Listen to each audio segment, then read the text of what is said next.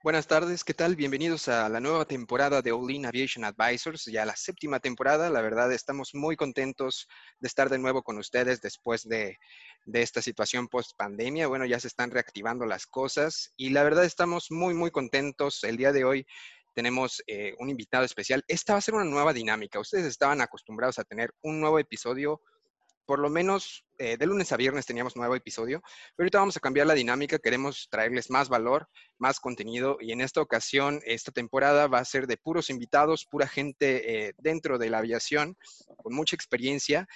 El día de hoy platicaremos con Ramón Córdoba, eh, él es el, director general de tecnología de, de Bit 360. Es una empresa que se dedica mexicana, y se dedica a hacer eh, túneles de viento y también tiene ahí otro proyecto que está a punto, a punto, a punto de, iniciar eh, de cohetería. Entonces, esténse, esténse al tanto este, y bueno, vámonos con la introducción.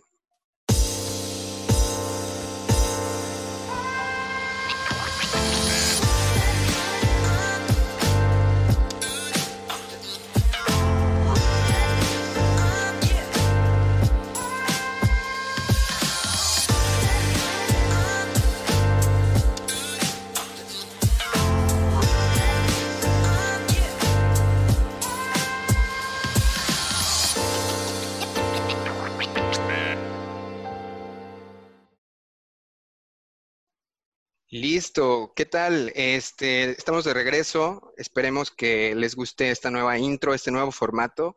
El día de hoy eh, me acompaña Cristian, Cristian Montes, que va a estar conmigo hosteando esta entrevista. ¿Cómo estás, Cristian?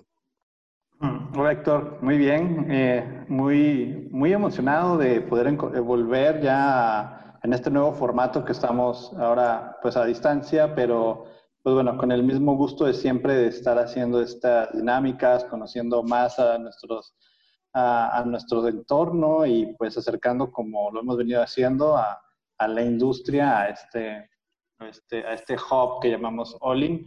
La verdad, como te decía, eh, muy contento de volver y pues la verdad, eh, más que nada emocionado por, por tener aquí a, a, Ramón Córdoba, que, eh, que es pues uno de estos, vamos a ir platicando un poco de esto, pero es, ingeniero en aeronáutica. Ramón, no sé, muchas gracias por, por acompañarnos. No sé si te gusta presentar así a, a, grosso modo. Ya platicamos, ya dijimos Ramón como 200 veces, pero, pero bueno, pues ahora tú eres, tú eres la estrella de, de, de, de, este, de este episodio y pues quisiéramos conocerte un poquito más para que nuestra audiencia te conozca. No sé, adelante. Hola, ¿qué tal, Cristian? Eh, buenas tardes, sector. Bueno, yo soy Ramón Córdoba Muñoz, director general y de tecnología de la empresa Bit360. Eh, somos una empresa dedicada a dar soluciones a la industria aeronáutica y a la rama de la investigación de aerodinámica. Producimos equipos como túneles de viento, sistemas de adquisición de datos para pruebas aerodinámicas y tenemos otra división que se encarga de desarrollar equipos de apoyo en tierra para la aviación. Mm, herramientas especiales de mantenimiento, eh, equipos para logística en talleres aeronáuticos y aeropuertos. Muy bien, está, está padrísimo. ¿Desde hace cuánto eh, esta empresa este, está, está operando? Porque yo he visto la página de internet que tienes, está, está, está muy bien, está padrísima. He visto que te han hecho entrevistas hasta en la tele. Este, o ahí hay, hay varios noticieros que tienen reseñas del trabajo que estás haciendo aquí en México, que la verdad este, pues es, es, es, muy poco lo que, lo que se hace de investigación aquí en México y ustedes, en este caso tú, Ramón, eh, que estás encabezando a esta, esta iniciativa, este, me, parece excelente que estén poniendo en alto el nombre, el nombre de México. Eh, fuimos producto de un proceso de incubación de empresas en la incubadora del Politécnico, incubadora de base tecnológica. Ahí empezamos como una idea de de egresados del Politécnico, de la carrera de aeronáutica, con la intención de tener una empresa propia que no solamente se dedicara a dar servicios de ingeniería, sino en la que también pudiéramos apoyar desarrollo tecnológico, crear tecnología propia. Desde entonces, bueno, hemos ido evolucionando. Nuestro, nuestro principio fue servicios para la investigación, investigación aerodinámica. Eh, como decía, eh, hemos hecho túneles de viento para varias instituciones, eh, centros de investigación, universidades. Hemos provisto de equipo para estas investigaciones, cursos, asesorías. Y más recientemente, hace más o menos como un año, empezamos a incursionar con una división de equipos de apoyo en tierra. Desde entonces hemos trabajado en varios proyectos en la aviación. Oye, Ramón, y, nos puedes platicar un poco? Entonces entendemos que, bueno, ustedes son, son ingenieros, o sea, tú eres, ingeniero, en aeronáutica, egresado de la CIMET Command del ¿En aeronáutica? Eh, nosotros trabajamos al proyecto. Ah, como comprenderán, pues no todos los días se está vendiendo un túnel de viento eh, o equipos especializados de aviación, entonces trabajamos por proyecto. Nosotros vamos buscando a la gente para trabajar en cada proyecto por un tiempo determinado. Ya. Oye, ¿y de dónde te sale, de dónde te surge la, iniciativa de estudiar ingeniería aeronáutica? O sea, ¿por qué una mañana te levantas, no sé, terminas la prepa o...? Yo estaba consagrado a las artes visuales, artes plásticas. Eh, de hecho, desde la secundaria estuve en las escuelas de Bellas Artes y de la UNAM.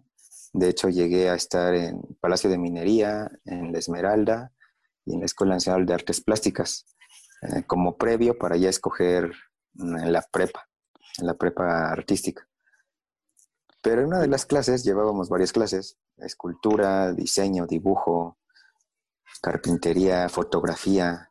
Eh, eh, no era carpintería, era talla en madera, era escultura también. Pues yo veía que algo faltaba. O sea, algo faltaba. Yo quería que tuviera algo más de vida las creaciones, los dibujos, las, las esculturas, y recorrí ese camino durante unos años hasta que llegué al punto en que encontré que había el diseño industrial. El diseño industrial me interesó. Digo, es una, es, es, eh, yo lo considero como una parte consecutiva de las artes plásticas. Pero volvió lo mismo, el diseño industrial no era suficiente hasta que encontré que había quienes diseñaban aviones. Digo, esto te hablo ah, por ahí de la secundaria, que tenía que escoger yo hacia dónde irme. Y encontré la carrera de aeronáutica en el poli. Y entonces me di cuenta de que ahí esas máquinas hacían lo que yo quería. O sea, tenían vida en cierta forma. Hacían más que solamente verse bien. Tenían una funcionalidad. Eso fue lo que me apasionó. De ahí que yo decidí estudiar en el Politécnico y la carrera de aeronáutica. Oye, y, cuando tú entras ahí, por ejemplo, tú dices, bueno, yo, yo digo, viene la parte, eh, llamémosle así, de, emoción, ¿no? Que dices, bueno, yo, yo esto, esto me gusta el tema artístico, me gusta darles vida, esto es este, lo que yo quería, pero de repente pues llega el momento de la verdad, ¿no? Como, como si vimos Karate Kid o Cobra Kai, ¿no? El, momento de, de, de la verdad, ahorita que está de moda, eh, llega el momento de la verdad, de la gran pelea, ¿no? Egresas y volteas a ver el campo laboral y ¿qué te encuentras? Pues, ¿Qué te encuentras? ¿Cómo que había la misma oferta laboral que hace 20 años y que hace 30. no había más. ¿Y, qué te, y, qué, y, dónde es tu primer acercamiento ya con, con, con, la industria, con la industria de, bueno, pues, ¿a, ¿a, dónde sale? O sea, porque muchas de las preguntas a veces nos hacen nuestros amigos que dicen, bueno, yo quiero ser ingeniero en aeronáutica, pero so what? ¿A dónde va? Eh, ¿qué, me va a dar? Este, ¿Cuál es el campo laboral? Que y, pues... Fue un trámite, una, una cosa que no puedo decir que me hizo perder el tiempo, pero pude haberlo dedicado para muchas más cosas el tiempo de estar en la carrera. Nunca pude asistir a las clases creo que me eché cerca de como cinco años o seis de carrera hasta que logré salir. Yo sabía que por mí, pues no, o sea, no iba a encontrar un trabajo como lo que yo necesitaba. Entonces, desde la carrera yo siempre me dediqué, en vez de estar entrando a clases y haciendo tareas, siempre estuve en proyectos de investigación con diferentes maestros. Entonces, pues ahí me quedaba, yo tenía que pasar las materias en los a título, a final de semestre, tenía que pasar cinco, ocho materias a cambio de tener el tiempo necesario para dedicarme a cosas más interesantes y productivas, ¿no? Tengo como proyectos de investigación, hacer trabajos, eh, diferentes cosas. Al final, eh, de hecho, hubo momentos en que me falló el cálculo y me quedé más tiempo de lo necesario en la carrera. Sí, como seis años. Eh, y al final eh, tuve una, formé junto con unos compañeros una asociación de estudiantes, una agrupación estudiantil, que nos dedicamos a lo mismo, a hacer proyectos de investigación, algunos proyectos culturales, y entre ellos se nos ocurrió ir, desarmar un avión de un 727 y llevárnoslo a la escuela. Así que eso nos consumió cerca de un año de trabajo, como a 20 compañeros y a mí, trabajando en Mexicana de Aviación y después llevándonos el avión a la escuela. Eso fue una, aventura bastante interesante. Eh, eso nos preparó, fíjate, mucho para lo que es en la vida real de la aviación, porque realmente, como en todas las carreras, lo que ves en la, en, la escuela no te prepara para la vida real. Bueno, pues termino el proyecto, todo es muy bueno, así que poco tiempo después esa experiencia yo la uso para eh, postularme en Mexicana, al área, de, al área de Mexicana, para entrar a trabajar como ingeniero. Y sí, bueno, pues ya tenía los antecedentes de haber colaborado en ese proyecto de desarme y transporte del avión del 727. Esa fue la primera oportunidad de trabajo que tuve. Eh, digo, empecé ahí desde cuando entras a Mexicana, normalmente el camino largo, pero el más interesante es empezar de chalán del chalán hasta que recorres todas las posiciones desde estar barriendo los talleres, literalmente, barrer, ser chalán de los técnicos, hasta que llegas al edificio de ingeniería y vas pasando por todas las áreas hasta que llegas a ingeniería y llegas a... Bueno, conoces muchas cosas. ¿Qué será la meca, no? O sea, la meca del ingeniero en aeronáutica en los 2000 eh, era terminar en Aeroméxico en Mexicana. Era, era era el punto B, o sea, y yo creo que en ese momento todos los que estudiábamos eso volteábamos y veíamos y decíamos, o sea, no, sé si has visto Armagedón, la película donde vienen disfrazados de astronautas, o sea, o han visto Monster Inc., o sea, todos veíamos a los ingenieros de Mexicana, de, Aeroméxico, como que eran figuras completamente, eh, pues no sé, eh, de, sacadas de, de, un cuento de hadas donde eran tipos hechos con con, con extracto de dioses y, que... Así inalcanzables, ¿no? Inalcanzables, creo que es la mejor palabra, donde veías tú, híjole, estar en el área de ingeniería y ahí de ti tuvieras un compañero que estuviera haciendo prácticas en ingeniería en mexicana o en aeroméxico. Sí, llegar a mexicana dentro del, del rango de expectativas de ser un empleado en el área de ingeniería, pues era lo máximo. De hecho, te digo, hacías, yo hice las prácticas y básicamente es háganme esclavo, por favor. O sea, con tal de entrar al área de mexicana que quieres, pues no te importa que te den compensación o no, tú lo que quieres es estar ahí. Te impresionaba. O sea, entonces tú ibas al taller de motores y veías 20 motores ahí desbalagados haciendo nada y decías tú, ¿y aquí qué hacen? No, pues somos el taller de motores. Ibas al taller de NDT, al taller de componentes y yo, yo postulé para prácticas profesionales en el laboratorio de compuestos. Eh, digo, entré por seis meses, pero me le eché casi un año hasta juntar todas mis firmas.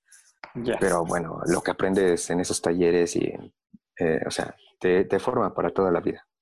Eh, regreso a la escuela, termino la, termino la carrera, interminable carrera, por cierto. Y sí, pues después de algunos años ya se te hace interminable.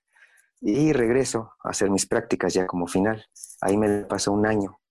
Regreso a la escuela a terminar los trámites y más o menos como un año después ya entro a trabajar, ya como ingeniero. Y entonces ahí empieza otra línea que ahora es recorrer todo, todo, el, todo el escalafón de, del área de ingeniería. Estaba planeación y control, componentes, el archivo, o sea, el archivo estaba arriba de planeación y control. Luego subías al siguiente piso y ya estaban las áreas de mantenimiento, de ingeniería, de programas, hasta llegar al, top donde ya estaba gerencia. O sea, ahí sí escalabas porque escalabas, ¿eh? O sea, no, era, no, era, no, era, no era literal. La verdad era un tema muy romántico. Bueno, y, entras ahí como, como todos los ingenieros rasos, ¿no? Llegan, llegan a, o llegamos a, a, esa parte escabrosa y luego y hubo un momento en que, en que para, tenían que tener mucha carga de trabajo. Entonces hicieron un grupo con todos aquellos ingenieros eh, rebeldes, por así decirlo, y abrieron un turno nocturno. Entonces estábamos encargados del turno de la noche. Entonces éramos, empezamos 10 y acabamos 3 a lo largo de seis meses, tal vez menos de seis meses. encargados de la flota continental de, dar de llevar todas las operaciones de mantenimiento en línea en el turno nocturno. Digo, cada quien tenía cerca de 10 aviones por noche. Digo, era el mejor trabajo, lo más emocionante que pudo pasar. Si era el castigo, pues para nosotros fue un premio.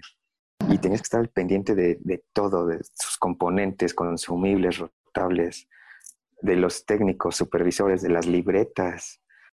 Eso, todo, o sea, las inspecciones, todo tenía que hacerlo ese turno. Era, era muy bueno. Pero desgraciadamente concluyó con la quiebra. Cuando llega la quiebra de Mexicana, bueno, pues desaparece el turno. Nosotros que pues, ya nos sentíamos jefes, gerentes y reyes del turno de la noche, pues nos regresan a la mañana. Y en la mañana, pues ni siquiera teníamos escritorio, ni computadora. Y luego pues, se vienen los cambios, ¿no? Que tenías que acabar que donando el 10% de tu sueldo, que tenías que aumentar tus horas porque iba yendo cada vez menos gente. Los que teníamos, eh, creo que base, éramos los que teníamos que cubrir a todos los interinos que se estaban yendo, los eventuales. Hasta que llegó el punto en que ya tienes que ir a trabajar siete, casi los siete días de la semana con la mitad del sueldo, pues ahí sí ya, ahí sí ya tuve que escoger entre, entre servir a la aviación o servir a mi propia vida. Y entonces yo salí en esa, en una de las, a la mitad posiblemente del proceso. Salí. Y entonces se juntaron varias cosas. Eh, una que yo quería un puesto diferente y para ese puesto yo necesitaba tener mi título. Y sorpresa, no tenía mi título. Así que, bueno, pues, pues hay que aprovechar y regresar por mi título, a la escuela. Y regresé. Salí de mexicana, regresé a la escuela para hacer mi titulación, que me llevó otro, otros dos años de titulación. De hecho, hice mi proyecto de tesis, lo hice en, el avión que me llevé a la escuela, en ese 127. Eh, así fue como concluyó la época de mexicana y yo obtuve mi título. Oye, y, bueno, ¿y ahí qué, qué podrías decir como o sea, sí, digo, claro que, claro que todas las, todas las puertas de entrada al siguiente nivel en Mexicana eran puertas cerradas con 400 candados y tres o cuatro guaruras. O sea, me queda claro que subir ahí en ese escalafón era una cosa súper difícil y el relacionamiento estratégico que tenías que tener era a detalle. O sea, tienes que conocer a la gente, tienes que saber qué carro, cómo se llamaba su esposa, cómo se llamaban sus hijos, si le gustaba el arroz con chocolate, si le gustaba con plátano, si, o sea, a un detalle soberbio. Entonces sí había como ese, pero, ¿cuál podrías decir, o sea, que, que, que, tú mismo digas, sabes que mi mayor reto profesional en esa... La ingeniería social, porque cuando sales de la escuela, de al menos del poli, tienes cero habilidades blandas. O sea, no tienes idea de lo que es relacionarte en un medio laboral. O sea, sales, y de hecho, muchos de los que llegan ahí, o sea, traen, haz de cuenta que estar en Ticomán en la escuela es como estar ahí. Se repiten los mismos patrones, se repite casi hasta la misma ubicación en tu lugar de trabajo. Eso, es, eso fue para mí de lo más difícil. Eh, la parte de cómo relacionarte ya en niveles jerárquicos, eh, relacionarte con tus compañeros y con las autoridades. Eh, eso fue muy difícil, las habilidades blandas que no traes de la carrera. Y eso lleva a la segunda, al segundo reto profesional que tuve en esa época, que fue sociabilizar. O sea, el hecho de ser sociabilizar y ser adaptable. O sea, porque ahí tu, vida está a disposición de las necesidades del servicio. Tienes que ser muy adaptable, muy, pero realmente muy tolerante a la frustración porque viene desde que no tienes la computadora que quieres, no, no tienes el escritorio que quieres, no tienes el horario que quieres o que necesitas, y tu tiempo es de la compañía. La compañía es la que dictaba qué hacías o qué no hacías. Incluso había supervisores que te decían a qué horas podías ir al baño. O sea, eso ya fue de los límites que yo viví. Y, y frases como que bien y de buenas, o si tienes problemas, si el trabajo interfiere con tu vida social, pues manda la fregada a tu vida. esas son frases emblemáticas de, de, ese tiempo de mexicana. O sea, era, era algo así con, que, que, era muy marcado. O sea, eh, había, me acuerdo, como meetings de reclutamiento para la escuela y te llevaban y te daban una plática y que te decían, mira, esto es Monster Incorporated, y, te, te, platicaban las grandes historias. Y era un, era un coco wash y luego venía, venía un examen de ingreso, no sé si te tocó el examen de ingreso. O sea, ahí no, lo, no necesitaba ser ingeniero, no necesitaba ser astronauta. Desde, yo tuve que irme a tomar un curso de inglés para, para participar en el, en el concurso digo, a mí me sirvió mucho que ya había hecho mis prácticas ahí, que ya había hecho proyecto ahí del avión y que ya conocía más o menos de qué se trataba. Pero, o sea, el examen era como un examen de la escuela, solo que te metían todos los conocimientos en un, en un solo examen.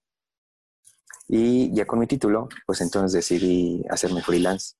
En ese momento, pues empecé a hacer trabajos de ingeniería de, de modo independiente para pequeñas empresas, para otros, para maestros, para particulares. Y conforme fui trabajando, pues me fueron llamando diferentes personas, diferentes empresas, hasta que llegué a, un proyecto que estaba vinculado a CONACIT y ese estaba vinculado con una universidad. Pues entonces a partir de ahí vi que mm, el futuro está hacia los proyectos de investigación en ese tiempo. Y fue como entonces, bueno, ya había trabajado yo con mis socios, ya los conocía yo. De hecho, mientras yo fui freelance, ellos colaboraron conmigo. Yo, yo conseguía parte de los contratos, en ese tiempo era mi nombre, y ya yo los jalaba y ya hacíamos los proyectos. Pero a partir de ese proyecto, tuvimos ese proyecto que ya fue el primero importante para nosotros, fue que decidimos que valía la pena constituirnos como empresa ya para poder acceder a mayores contratos y a acceder a diferentes eh, unidades de negocio ¿no? dentro del sistema de centros de investigación universidades. Eso yo creo que eh, fueron como cuatro años, tres, eh, como tres años, como tres años, dos años de la tesis, un año, como un año de freelance, dos años de freelance, y a finales del 14 fue cuando se constituye la empresa. Digo, la incubadora de empresas, yo metí el proyecto cuando estaba en la tesis, o poco antes de la tesis yo regreso a la escuela después de Mexicana y ya traigo la onda de, del negocio, de hacer una empresa. Entonces hago al mismo tiempo la tesis y al mismo tiempo estoy con el, la incubadora de empresas del Poli. Y, y esta empresa, por ejemplo, eh, bueno, la, la, idea, digo, me queda claro que pues va, va, va, maquinando, va dándote vueltas en la cabeza. Servicios de ingeniería en general del, del ramo aeronáutico y los túneles de viento. Desarrollar equipo de túnel de viento. Eh, cálculos para, por ejemplo, instalación de una aleta, de una antena, eh, cambio de remaches, diseño de reparaciones, ese tipo de servicios. Eh, era cambio de algún carenado, instalación de aletas, antenas, reparaciones por un golpe. Sí, sí, básicamente ir cubriendo esa, ese nicho que puede parecerse como, como muy abierto en un, en un mercado diferente, ¿no? que ya no es una aerolínea que tiene su equipo de ingeniería, sino llevarte ese equipo de ingeniería, ese know-how que ya tenías, hacerlo de manera particular y, ahora, ir viendo como por proyecto, ¿no? Cómo, cómo se podría ir dando. Oye, y, y en este sentido, eh, bueno, ya, entras ahí, vas, eh, ¿qué, ¿cómo llegamos? Digo, porque todo esto tiene, amigos, todo esto tiene un, tiene un camino y, y llegamos a la parte de, de Rocket Master. ¿Cómo llega eh, Ramón a, ya formalizar esta, este esfuerzo de ingeniería aeronáutica, llega a, hacer este despacho de, especialistas en ingeniería y una mañana, como el doctor Brown, te levantas, te pegas en la cabeza y dices, ¿sabes qué? Vamos a hacer este, cohetes. Por ahí del 2015, la, la onda de los drones estaba muy fuerte, estaba pegando muy duro. Entonces nosotros, bueno, ya teníamos eh, todo el antecedente de la empresa dedicada a la ingeniería y a mi socio le gustaban los drones. Así que a partir de ahí empezamos a buscar contratos relacionados con drones. Llegamos a hacer servicio de mantenimiento de, eh, centros comerciales bastante conocidos en el país. Y, parecía que iba bien. De hecho, nos metimos a, las carreras de drones también. comprábamos, vendíamos drones, armábamos drones. Parecía que era un trabajo bastante bueno, ¿no? O sea, nos divertíamos y además ganábamos dinero. Y incluso nos metimos en la onda de diseñar drones, pero ya especializados para la agricultura, para misiones especiales. Tuvimos algunos buenos clientes, pero pues por ahí del 2000, a finales del 15, 16, vino DJI, muy fuerte, una marca de drones. Abarató todo. Y con ello también el Arduino. Eh, de la noche a la mañana puedo decirte que el negocio de drones como tal que nosotros teníamos eh, empezó a desaparecer. Dejó de ser atractivo. Entonces fue cuando empezamos a ver qué otra cosa nos interesaba.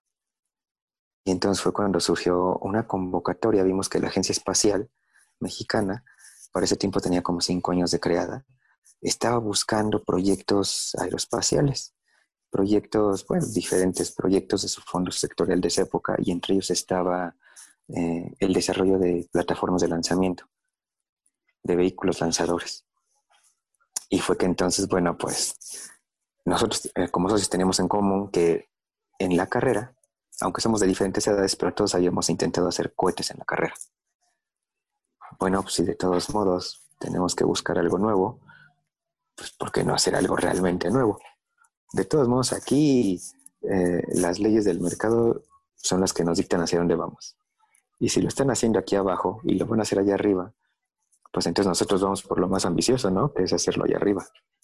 Y fue entonces que a partir de ese momento, pues empecé a buscar, o sea, por dónde entrar al área, al aeroespacial. Pero lo curioso es que no queríamos hacer un tornillo. No, nosotros teníamos la idea de hacer una nave espacial. Eso complicaba un poco las cosas. Pues fue así como que yendo a la agencia espacial, buscando gente en todo el país, porque nosotros queríamos hacer un proyecto a CONACIT y a la agencia espacial. Fue que conozco al que ahora es mi socio en esto, en esta división de cohetería que se llama Rocket Master. Eh, es el, maestro en ciencias eh, Jonathan Rodríguez. Con él empiezo a trabajar lo primero de cotería. Él acaba de regresar de una estancia en NASA, en el centro Ames. Empezamos a platicar, empezamos a experimentar con lo que él sabía, con lo que nosotros teníamos aquí.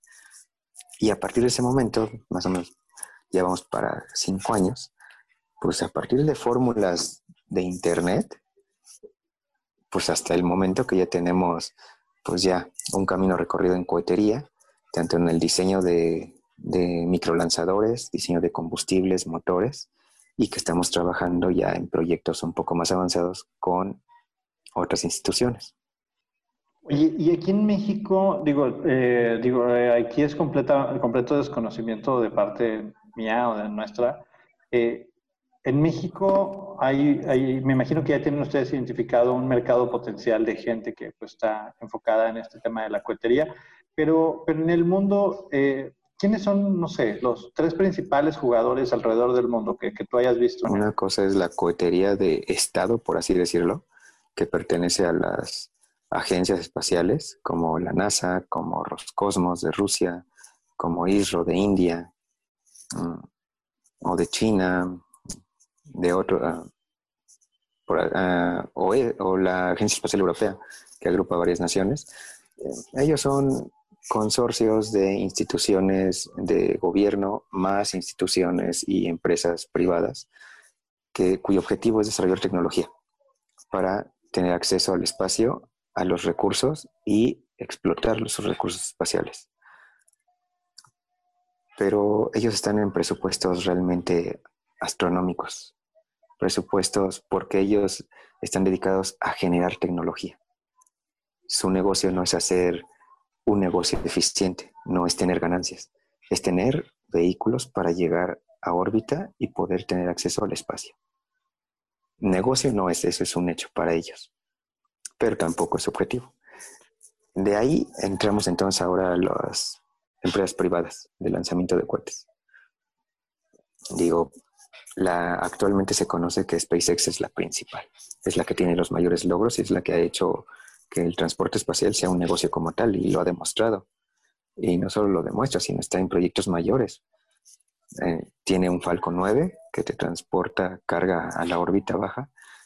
Tiene un Super Heavy, un Super Falcon, el Falcon Heavy, que, te, que ya es el mayor cohete actualmente en funcionamiento con mayor capacidad de lanzamiento de carga. Y está trabajando en, en la nave de carga, bueno, de carga y transporte, la Spaceship y Super Heavy actualmente. Ellos han demostrado que es posible. Fuera de eso, todas las demás empresas que están trabajando son microempresas que están trabajando en el orden de presupuestos para un microlanzador que pueda llevar carga útil a órbita baja de media tonelada, más o menos, unas más, otras menos, pero que puedes contar eh, con que las más avanzadas son, por decirlo, PLD Space de España, eh, que ellos llevan ya casi ocho años trabajando en su lanzador y están manejando presupuestos de casi 20 millones de dólares en ocho años. Y tienen ya su primer motor de combustible líquido funcionando, funcionando con éxito. Y siguen recaudando ingresos y esperan en 2022 o finales del 21 ya tener su primer lanzamiento. Estás hablando con China, que tiene cerca de 10 microempresas dedicadas a desarrollar proyectos de microlanzadores. Algunas, de hecho, están trabajando en proyectos similares a SpaceX a escala. Tienes a Alemania, que tiene una empresa también de microlanzador. Tienes a Reino Unido, también con su propia empresa. Igual, son empresas que están trabajando con 10 personas, menos de 50 personas en total, que están trabajando presupuestos de 30 millones de dólares aproximadamente y son proyectos que ya llevan casi de 5 a 10 años. La India también ya tiene. Y, en México, y en México digo, me queda claro que la, escala, la escala, pues sí, venimos de lo, de lo muy grande a, a, este pequeño nicho. Y aquí es donde viene Rocketmaster, ¿no? Donde Rocketmaster empieza a buscar ese, pues, pues ese, ese incursión en este segmento, que no es un segmento de, no, no, no va a mandar microsatélites, no o sea, por ahora en este momento, en este segmento está en en la parte, llamémosle, pues, deportiva, ¿no? Didáctica, ¿no? Didáctica. Y hay Rocketmaster. A partir de nuestra primera incursión en la cotería y que nos dimos cuenta que algo tan básico para acercar las ciencias y las tecnologías espaciales a la sociedad en México no existe. O sea, tú puedes ir a Estados Unidos y es muy común que puedas comprar equipos de cohetería en las tiendas, en autoservicios que puedas comprar cartuchos de combustible, motores, y que sea un hobby como el radiocontrol, que cada ocho días te reúnes con tus cuates y haces lanzamientos. Pero muchos de ellos resulta que acaban siendo los primeros ingenios de chicos que a la larga se convierten en ingenieros aeroespaciales y que acaban tanto en empresas aeroespaciales como en la misma NASA. Y eso lo ves alrededor del mundo. Y sin embargo aquí no lo tenemos. O sea, aquí se, pueden tener pretensiones de, incursionar en la economía espacial, pero no tenemos lo básico. Lo básico es el capital humano. Si no hay formación de capital humano de alta especialidad, pues no vas a tener una industria aeroespacial. Y entonces ahí cuando, donde entra Rocketmaster.